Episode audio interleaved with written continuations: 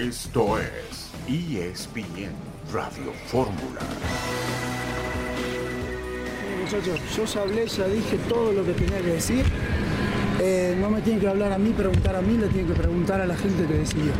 Yo hice todo lo que pude y no me dejaron seguir. Así que hablen con la gente que tienen que hablar y yo me voy a ir con mi ca- a mi casa con mi familia.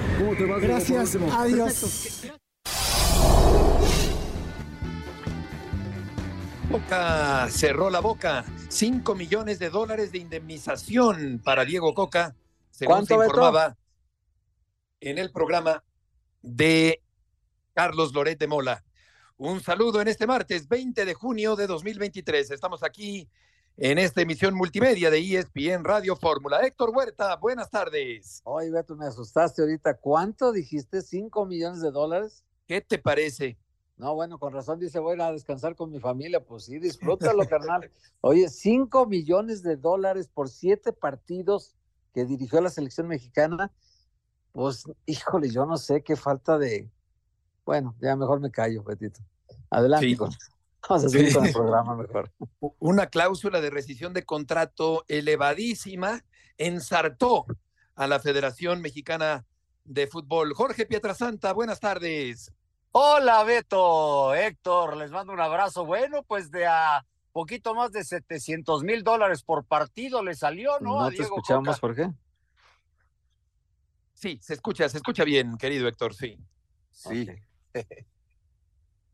sí, es mucho dinero, es mucho dinero y por tan pocos partidos y por tan malos resultados. Alexis Vega entre las Chivas y los Tigres, Cristiano Ronaldo llegó a 200 partidos con Portugal, Leo Messi debutará en Miami contra Cruz Azul, Alba, Busquets y Suárez podrían jugar a su lado. Martina Navratilova anuncia que está libre de cáncer. Algunas de las noticias que tendremos, Héctor, el día de hoy aquí en el programa. Sí, es un programa nutridito, Beto, muy rico en información, porque también hay partidos ahorita celebrándose en Europa. Y también eh, el asunto de que ya el Jimmy Lozano se va a incorporar a la selección nacional. Él va a decidir eh, muchos asuntos, sobre todo el, el asunto de alineación, con qué jugadores confía. Creo que son 12 en total los que él trabajó previo a los Juegos Olímpicos y durante los Juegos Olímpicos. Así que conoce a la mitad de la base de este plantel de México. No es un grupo que él eligió, no son 23 jugadores que él escogió. Ya por registro estaban ya dados los nombres, así que no puede ni siquiera llevar a ninguno de su confianza, Beto, a menos que dé de baja algunos otros. eh, creo que son 48 horas antes del primer partido, puede darse todavía alguna baja. Eh, si el Jimmy lo considera apropiado, pues yo sí pensaría en que llamara a unos dos o tres, ¿no? Pero bueno, ya decidirá él finalmente. Exactamente. El equipo de Colombia le gana 2 por 0 a Alemania. Brasil perdió 3 por 2 frente al conjunto de Senegal en eh, otros compromisos del día de hoy. Bélgica derrota a Estonia 3 goles por 0. Hungría Lituania 2 por 0. Bulgaria y Serbia empatan a 1. Islandia perdió 1 por 0 ante Portugal. Y ya comentábamos que Cristiano llegó a 200 partidos con el equipo de Portugal. Luxemburgo derrota a Bosnia, dos goles por cero. Eslovaquia venció a Liechtenstein, un gol por cero también en actividad del día de hoy.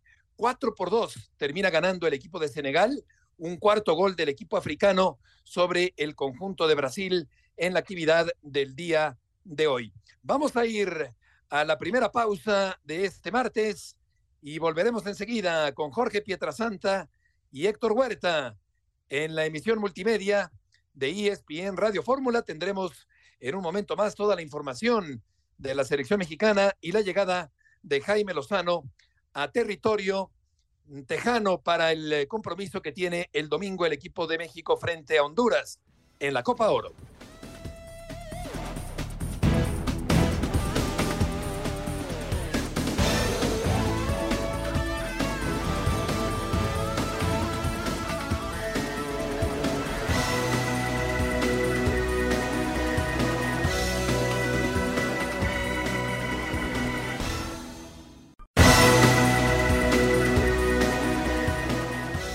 Vamos a enfrentar compromiso de Copa de Oro, de la Co- Copa Oro con, eh, con el Jimmy Lozano, es un técnico que conoce a los jugadores como también ya se estableció, es un técnico interino, un técnico eh, que viene a trabajar eh, con el grupo porque, porque así se lo pedimos y así lo aceptó y él entiende que es un, es un interinato. Jimmy Lozano tiene, además de una relación con muchos de los jugadores, es un técnico joven, un técnico que pudiera ser parte en el futuro de un proceso, no necesariamente que él lo encabece, pero le vemos potencial para eso y, eh, creemos que eres la persona idónea para tomar este compromiso tan a corto plazo y vamos a apoyarlo.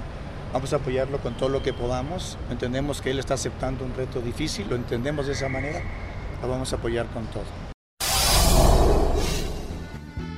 Es la voz de Ibar Cisniega. A mí me gustaría entender este apoyo irrestricto a Lozano como una posibilidad importante de que pudiera terminar quedándose como el entrenador titular de la selección mexicana de fútbol. Vamos a ir contigo, César Caballero, con más información de la selección mexicana y la incorporación de Jaime Lozano como técnico de momento interino del equipo mexicano. ¿Cómo estás, Beto? Qué gusto saludarte. Será este martes por la noche cuando el cuerpo técnico interino, como bien lo subrayas, de la selección mexicana se una al grupo de trabajo y comience a preparar lo que será el debut en la Copa Oro el próximo fin de semana. Jaime Lozano viajará directamente desde Guadalajara a Houston, Texas, mientras que su cuerpo técnico ya viajó, pero ellos lo hicieron procedentes de la Ciudad de México. La expedición estuvo encabezada por Ryota Nishimura, este hombre que es el hombre de confianza de Jaime Lozano, es auxiliar técnico, también viajó Aníbal González, que es el preparador físico, y viajó un hombre más de nombre Eduardo González, él es analista y también ayuda al cuerpo técnico de Jimmy Lozano. Todos ellos se van a reunir en las próximas horas allá en Houston para comenzar a preparar los entrenamientos del resto de la semana, la metodología de trabajo. Hay que recordar que el tricolor recibió días libres lunes y martes y será este miércoles cuando vuelvan a los entrenamientos, ahí tendrán su primer contacto formal en la cancha con el Jimmy Lozano y de ahí para adelante comenzar a preparar lo que viene en la Copa Oro. Sí, hay poco tiempo para este primer partido, César, del próximo fin de semana contra el equipo de Honduras. Eh, yo creo que es difícil poder cambiar la fisonomía de un equipo tan deprimido. Sin embargo, alguna mejoría creo que habrá eh, de cara a este torneo que va a arrancar César el fin de semana.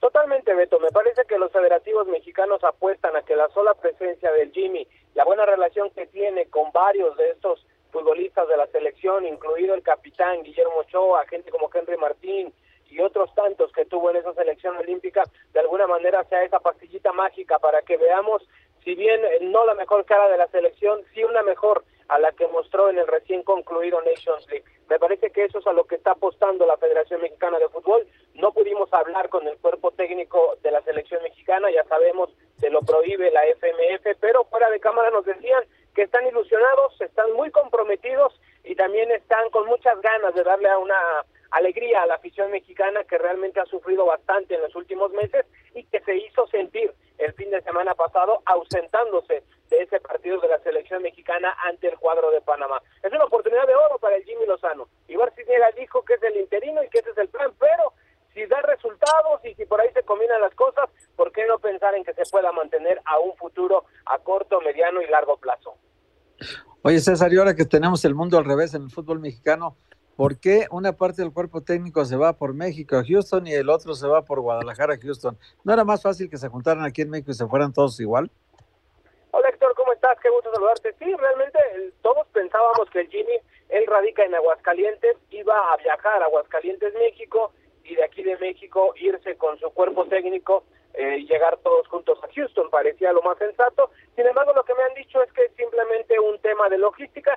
Jimmy tenía que atender algunos temas personales y familiares antes de irse a los Estados Unidos, por eso pidió llegar directamente desde Guadalajara. Su cuerpo técnico se reunió en las últimas horas, todos llegaron anoche a la Ciudad de México para viajar en contingente a la Unión Americana y entonces reunirse hoy por la noche ya en Houston todo este grupo de trabajo. Es una simple cuestión de logística, una simple cuestión de que así se acomodaban mejor las cosas, no hay absolutamente nada más alrededor o aparte de eso. Y actualmente Ibar Cisniega es el presidente ejecutivo, ese es el nombre del cargo que tiene Ibar como eh, presidente de la Federación Mexicana de Fútbol, de tal manera que él fue el encargado de eh, despedir o de comunicarle eh, la destitución al entrenador Diego Coca, que se va a llevar César un dineral por haber dirigido unos cuantos partidos a la selección mexicana de fútbol.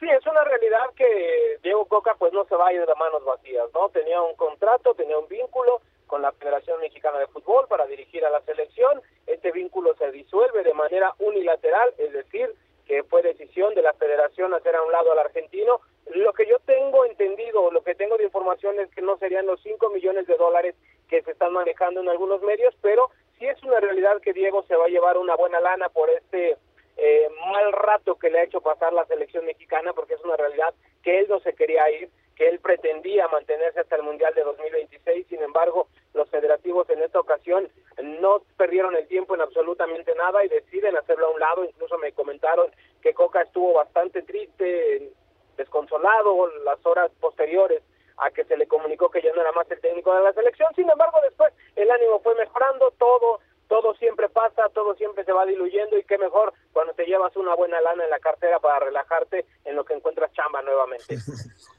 Pues sí, ha habido crisis recurrentes y esta particularmente es una crisis muy seria del fútbol mexicano. César, muchas gracias por la información. Pues nada, solo comentarles en otros temas. Mañana la presentación oficial de Andrés Jardinet como técnico de la América, 3.30 de la tarde en el Nido de Cuapa. Perfecto, así que nos va a tocar en vivo y en directo aquí en el programa. César, que te vaya muy bien. Y se encargaba Jorge Coca de remarcar que quería continuar, que quería un proceso largo.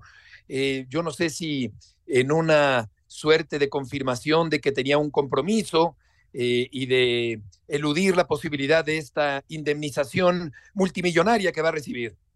Sí, principalmente me parece, ¿no? Comentaba yo al principio que pues le salió de a 700, un poquito más de 700 mil dólares por partido, o sea que fue, fue de maravilla en ese sentido, por eso como dice Héctor, se puede ir tranquilo con su casa, ¿no? No, hombre. su familia, perdona, a su casa a descansar un ratito, imagínate, nada más, no sé cómo hablar, terminado lo de Tigres, y ahora esto, pues imagínense nada más, ¿no?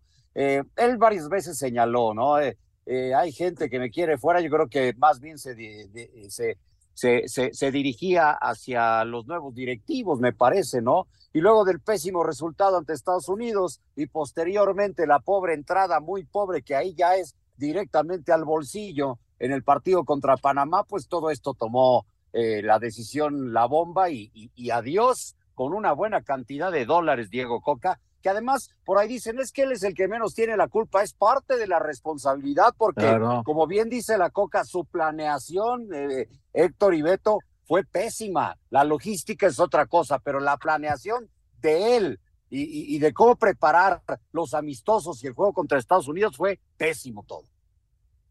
Sí, estamos hablando, Héctor, eh, si calcula Jorge 700 mil dólares por partido, pues son, si no me equivoco, 12 millones de pesos, ¿estoy en lo correcto? Eh, por mil dólares, sí, claro, 12 millones por de pesos. Cada partido. Imagínate nada más, eh, nos dice César que esa cantidad de 5 millones de dólares quizá está un poco inflada o no es precisa, pero de cualquier manera yo creo que pues sí estaba blindado. Yo lo que decía es que eh, no quería proyectar una imagen de usurero, sino una imagen de comprometido con la selección mexicana y por eso remarcaba que quería quedarse, aunque yo creo que en el fondo obviamente sabía Coca que eh, su cláusula de salida iba a tener varios ceros a la derecha. Sí, fíjate que la única que ha dado fue a TV Azteca, eh, porque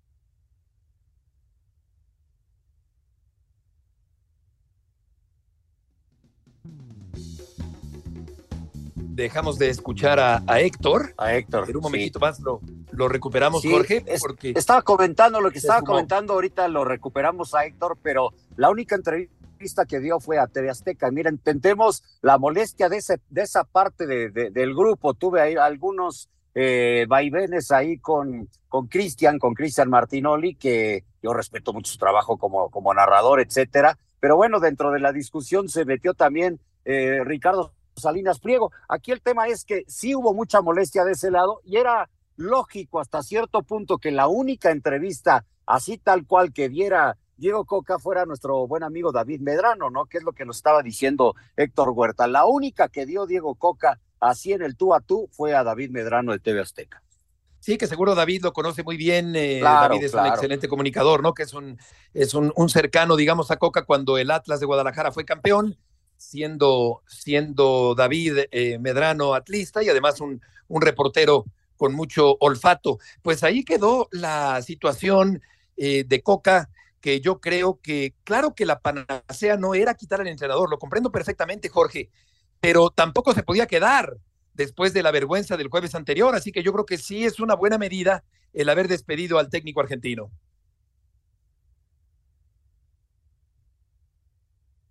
Vamos a estar en contacto con, eh, con Leo Lecanda en un eh, momentito más, porque él también tiene más detalles de esta situación eh, totalmente enrevesada que vive la selección mexicana. Es un desorden total en el que se toman las decisiones. Aquí llega primero el técnico y luego el presidente de la federación y luego el comisionado de la federación.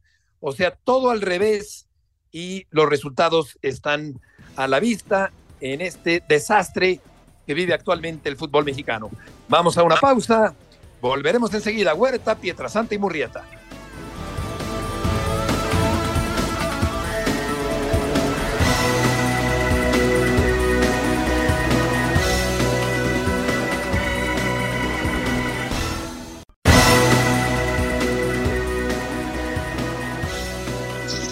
Estamos de regreso en esta tarde calurosa en la capital de la República Mexicana, en ESPN Radio Fórmula, y vamos a ir contigo, León Lecanda, que estás en el CAR, en el centro de alto rendimiento al sur de la capital mexicana. Sí, Beto, muy tranquilo todo aquí, porque primero el cuerpo técnico de Jaime Lozano partió esta tarde a la una en punto en un vuelo desde la Ciudad de México hacia Houston mientras que Jimmy Lozano hace unos momentos arribó al aeropuerto de Guadalajara para también salir con el mismo destino e integrarse ya de manera inmediata a los trabajos previos en esta concentración de la Copa Oro. Aquí en el Centro de Alto Rendimiento, poco movimiento, Beto, pero lo cierto es que todo el cisma y todo el caos en realidad ocurrió entre el jueves con la derrota frente a Estados Unidos y el día de ayer con la salida de Diego Coca y Rodrigo Ares de Parga. Sí, ahí empezó a agudizarse la crisis, cuando uno pensaría que ya debería estar empezando a salir del, del, fracaso del Mundial, resulta que el jueves anterior, con esa vergonzosa actuación llena de bravucones y de falta de fútbol, pues tocó fondo y ese resultado mm, terminó por eh, desembocar, Héctor, en la salida de Diego Coca de la selección mexicana yo le preguntaría a León, oye León, te saludo con mucho gusto. Yo le pregunto a León, eh, parecían que estaba el fútbol mexicano en aguas tranquilas, León, eh, pero me parece que este mensaje de la salida de Coca no solamente tiene afectación directa sobre el cuerpo técnico, sino que tiene también una afectación directa en las relaciones eh, institucionales que pueden tener varios grupos que, que están en el fútbol mexicano manejando la primera división y particularmente que, que le quitan el control de selecciones nacionales en este momento al grupo Orlegui, al grupo Caliente y al grupo Salinas. Esto, eh, ¿cómo puede terminar en el ánimo en el corto plazo para que haya una fractura en el fútbol mexicano a nivel directivo, Sí, es un tema muy interesante el que tocas y justo lo hablábamos hace unas horas en Fútbol Picante, mi querido Héctor, porque en realidad llevaban varios años yo te diría que incluso una década tal vez, eh, tanto Televisa como TV Azteca, con un pacto de no agresión, digamos, una unión entre los empresarios Emilio Azcárraga y Ricardo Salinas, eh, en donde ya incluso a nivel comercial compartían los derechos de transmisión de, equipos, pues como las mismas, eh, los mismos clubes de Liga MX que tienen los derechos de transmisión, la selección nacional, etcétera. Y la realidad es que yo el único desencuentro que recuerdo en esta etapa fue la salida de Miguel Herrera cuando golpea al periodista Cristian Martinoli, al comentarista Chea Seca, y ahí obviamente sé que Televisa trató de protegerlo, de mantener la confianza, el voto sobre el Piojo Herrera, pero sí pesó mucho la opinión en contra de TV Azteca y ahí salió Miguel Herrera y no ha vuelto más a la selección. Y creo yo que todo ese movimiento, en realidad lo que sucede es que tras la creación de la Comisión de Selecciones Nacionales, eh, lo que sucede obviamente es que hacen estas reuniones de trabajo, están ahí Chivas, Necaxa, pero también Tijuana, Santos y América, y ese dato que nos dabas en picante, Héctor, de 4 a 1 la votación sobre Diego Coca para elegirlo, pues es muy interesante tratar de saber quién votó en contra, ¿no? Porque si votó en contra Televisa de poner a Diego Coca, pues está muy claro que a la primera se la iban a cobrar y ni siquiera la Copa Oro llegó.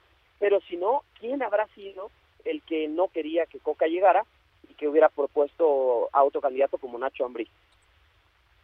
Oye, León, eh, por lo que toca Cruz Azul, ¿qué tan enojado está el Tuca?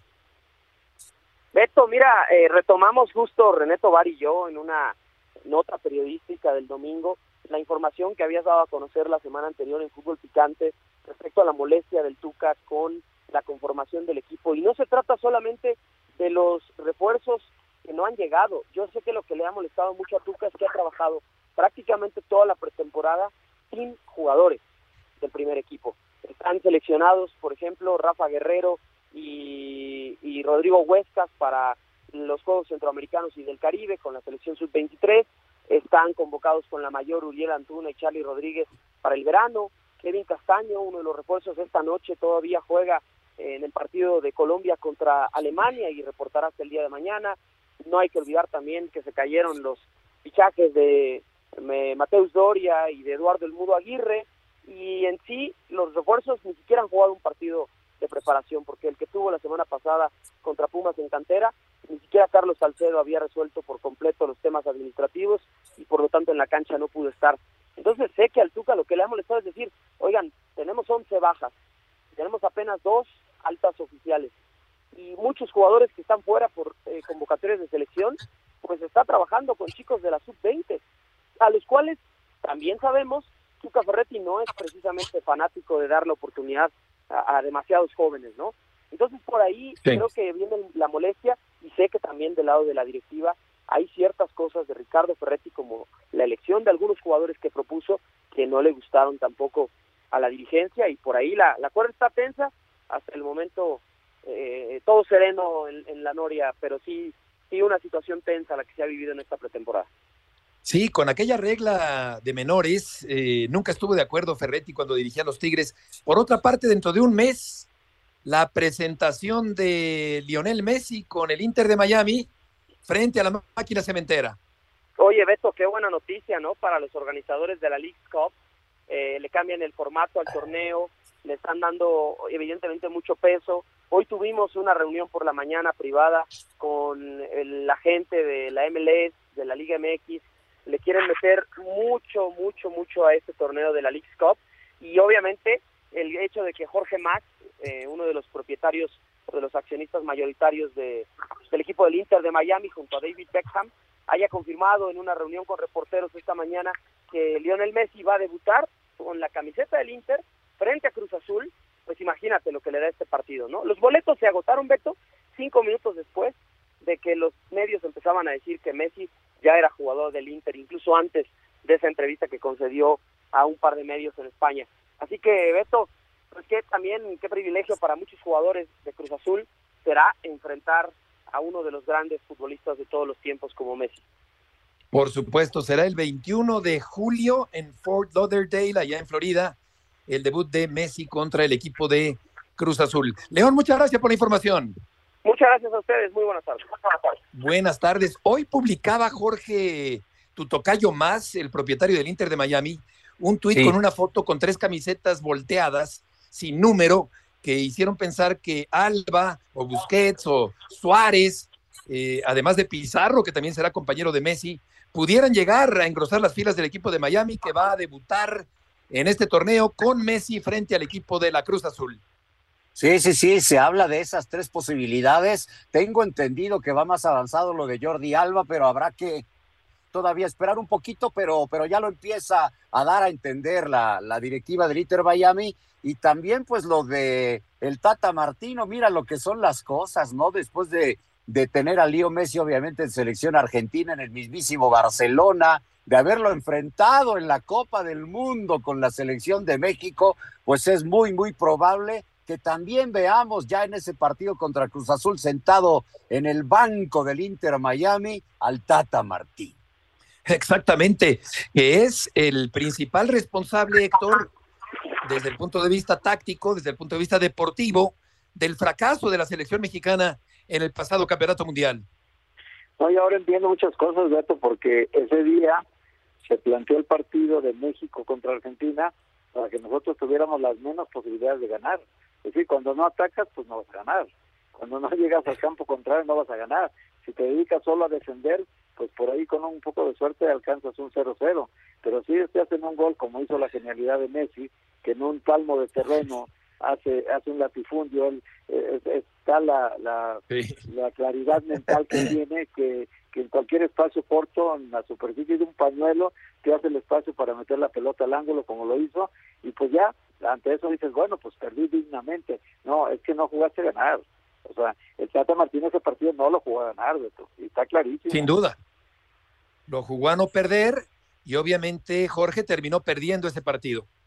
Sí, sí, sí. Eh, pues eh, digo, serán coincidencias o lo que me digas, pero él siendo argentino, teniendo a Messi eh, como rival, habiéndolo dirigido en selección argentina, quedándose al borde del, título eh, en algunas ocasiones y luego con el Barcelona también en donde no le fue de maravilla, pues ahora es muy probable que se lo encuentre como su director técnico en la MLS en donde ya fue campeón, ¿no? Serán coincidencias, pero, pero pues sí suena un poquito, un poquito raro eh, lo que bien dice Héctor Huerta en aquel partido contra, contra Argentina, pero, pero lo, lo, que, lo que hay que destacar sobre todo es que levanta mucho este torneo de la, de la League's Cup, la presencia de Messi, e imagínate nada más que llegaran Jordi Alba y el mismo Busquets, ¿no? ¡Qué maravilla! Sí, sería, sería extraordinario. María, ¿eh? que puede ir ahí, el gran amigo wow, de María desde la infancia. Ángel Di María está, y Luis Suárez, que es su compadre, su amigo del alma. Sí, Suárez, Suárez claro. está terminando de jugar en Sudamérica y a lo mejor lo llevan a ser el goleador del Inter de Miami. Sí, y, y Pizarro es jugador franquicia, no hay que olvidar eso habría que, que, ver qué va a pasar con Pizarro, si lo van a dar de baja o si va a continuar defendiendo la camiseta del equipo de Miami. Pues ya, sí, que por cierto ya no puede ser franquicia. ¿eh? Es que va a estar va a estar medio difícil, ¿no? Decían por ahí es que eh, tiene para Clara tiene el número 20 Pizarro porque decían, bueno, y va a llegar Messi, ¿qué número va a agarrar? Porque acuérdense que en el París tomó el 30 con el que inició como profesional, pero pero aquí tendrá el 10, obviamente, en el Inter de Miami. Sí, exacto. De hecho, ya se dio eh, Pizarro esa camiseta para dársela al máster Lionel Messi, que llega para dar un toque, como apunta bien Jorge, de un interés que no tenía este torneo de la Confederación Norte Centroamericana y del Caribe de Fútbol. Vamos a una pausa, volveremos con Jesús Bernal, allá en la ciudad de Guadalajara.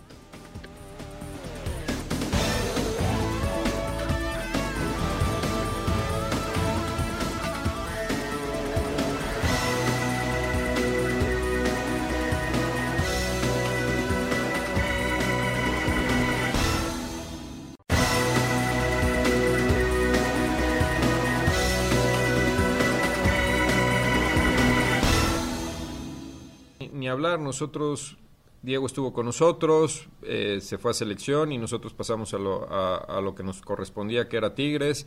Y afortunadamente, pues bueno, se dieron bien las cosas, conseguimos el título y ahorita ya estamos pensando en lo que sigue. De lo otro, bueno, pues, eh, ¿qué puedo decir? Eh, no, hay, gente que está encargada de, evaluar los procesos ahí en federación, eso no nos corresponde a nosotros, nos estamos enfocados en Tigres, se decidió ahora el cambio y bueno, pues desearle la mejor de las suertes a, a Jaime, lo conozco, fui compañero de él y, bueno, creo que eh, hizo muy bien la labor ahí en selecciones menores y ojalá ahora con la selección mayor, pues por bien de México y de la selección, eh, saque los resultados para poder poner a México en los primeros planos, ¿no? En, en las competencias que, que tenemos, ¿no? Como es ahora la Copa de Oro. Es la voz de Antonio Sancho. Y tanto Toño como Mauricio Culebro, el otro día, Héctor, aquí en el programa, han sido políticamente correctos, no hablan mal de Diego Coca, pero evidentemente, pues es obvio que no habrán quedado satisfechos por la manera en que Coca dejó votado el proyecto de los Tigres. Sí, Beto, no debes haber caído nada simpático cuando Y fíjate que las palabras de Coca no, no me las olvido porque les fue a decir a Mauricio Culebro, y eso nos lo dijeron ellos, le fue a decir a Mauricio Culebro y a, y a Mauricio Doiner que le acababa de llamar a Alejandro, así dijo, me acaba de llamar Alejandro para decirme que yo fui el elegido. Entonces ya fue a despedirse de ellos realmente. O sea, no les dio margen de maniobra porque Mauricio Culebro nos dijo a nosotros que sí tenían una cláusula de rescisión, que no la quisieron ejecutar, fue otra cosa, ¿no? Porque que, dije, que les dijo él que era su sueño dirigir a la selección, en fin, y lo dejaron ir. Y mira lo que lo que estaba en juego. Cuando Coca dirigía al Atlas no llegaba a 800 mil dólares al año, y ahora el contrato era de 3 millones de dólares al año con la selección nacional. O sea, ¿por qué? Porque Tigres elevó su cotización cuando lo contrató y ahora que la selección lo quería, pues mínimo tenía que pagarle lo de Tigres o un poco más, que fue el caso, un poco más. Entonces, pues eh, no sé, golpes de suerte de repente, pero también el karma, ¿no? Si tú le dejas tirado un trabajo como se lo dejó a Tigres, pues hoy lo dejan a él tirado con un contrato de tres años y medio. Sí, esta, este poder kármico porque se fue mal de los Tigres, se fue mal de la selección. No sé qué tanto, Jorge, crees que le afecte lo que ha pasado con Coca en los últimos meses en el futuro del entrenador argentino.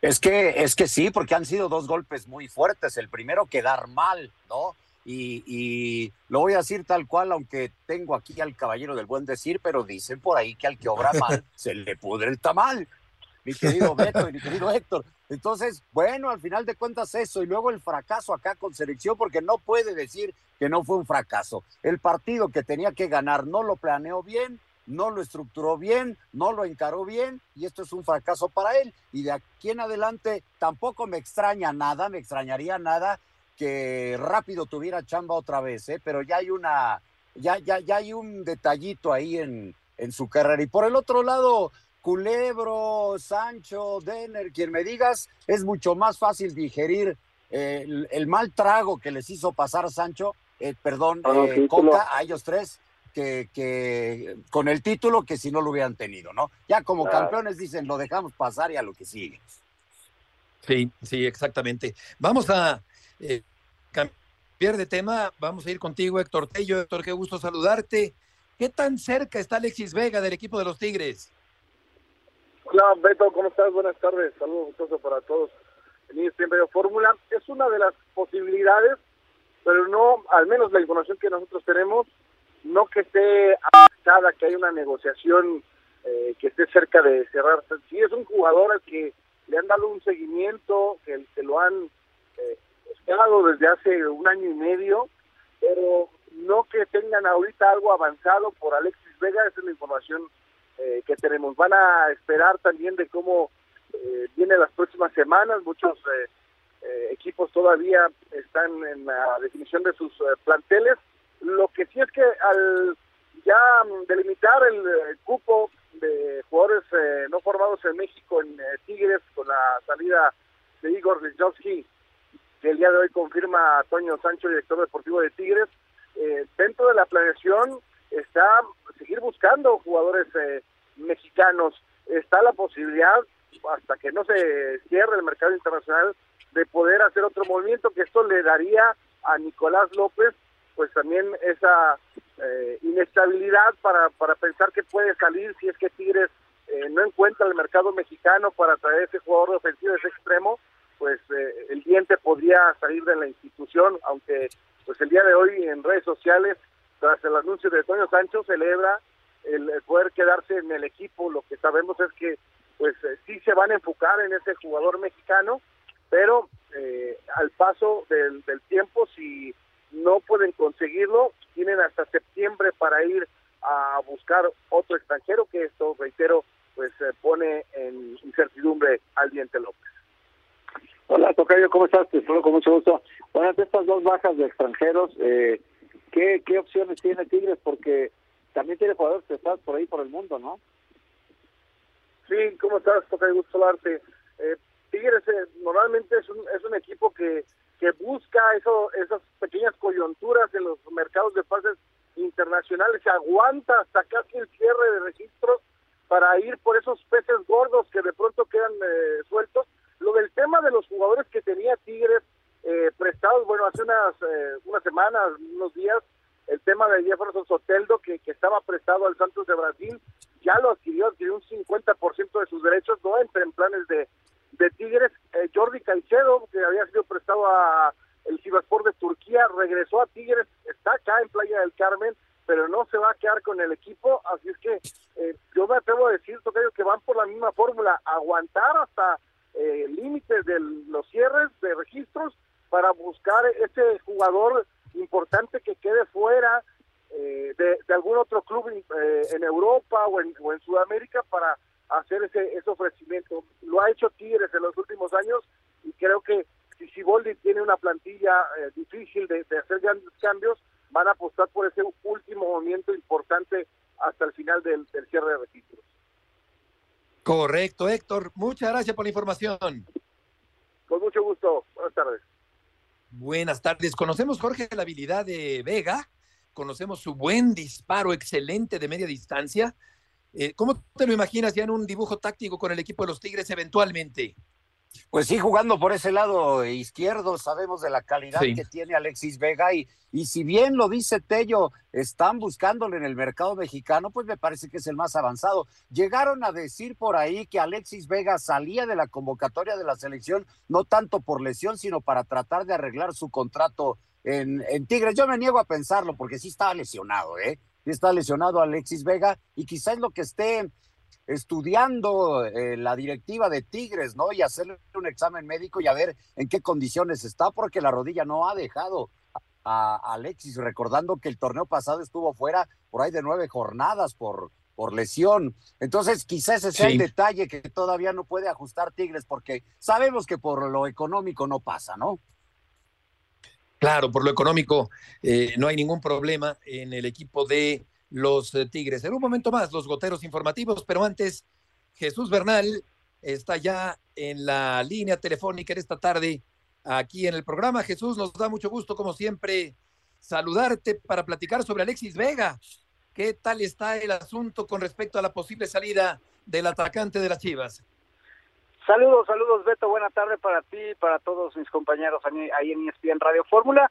Pues mira, por ahora ese tema muy muy tranquilo, ¿no? Han surgido versiones de un interés de los Tigres, incluso confirmado por el propio técnico Robert Dante Siboldi, pero no está en planes de Chivas deshacerse el futbolista por una razón, y es que les paguen lo que les pudieran pagar, es muy complicado que consigan a un jugador en la misma posición con la con igual o mejor calidad con respecto a la que tiene Alexis Vega, ¿no? Entonces, Chivas está muy consciente de esa parte. Además, habría que añadirle que esta lesión de rodilla que lo regresó de la selección mexicana de fútbol y lo marginó de Copa Oro será evaluada. De hecho, eh, el día de hoy con el doctor eh, Rafael Ortega lo estarán revisando esta tarde y ahí se determinará cuáles son los pasos a seguir, ¿no? Entonces, esa posibilidad, eh, además de que Chivas, pues evidentemente no tiene la intención de, de venderlo, pues pudiera diluirse en caso de que Alexis resultara con, con alguna lesión después de los estudios que le harán el día de hoy.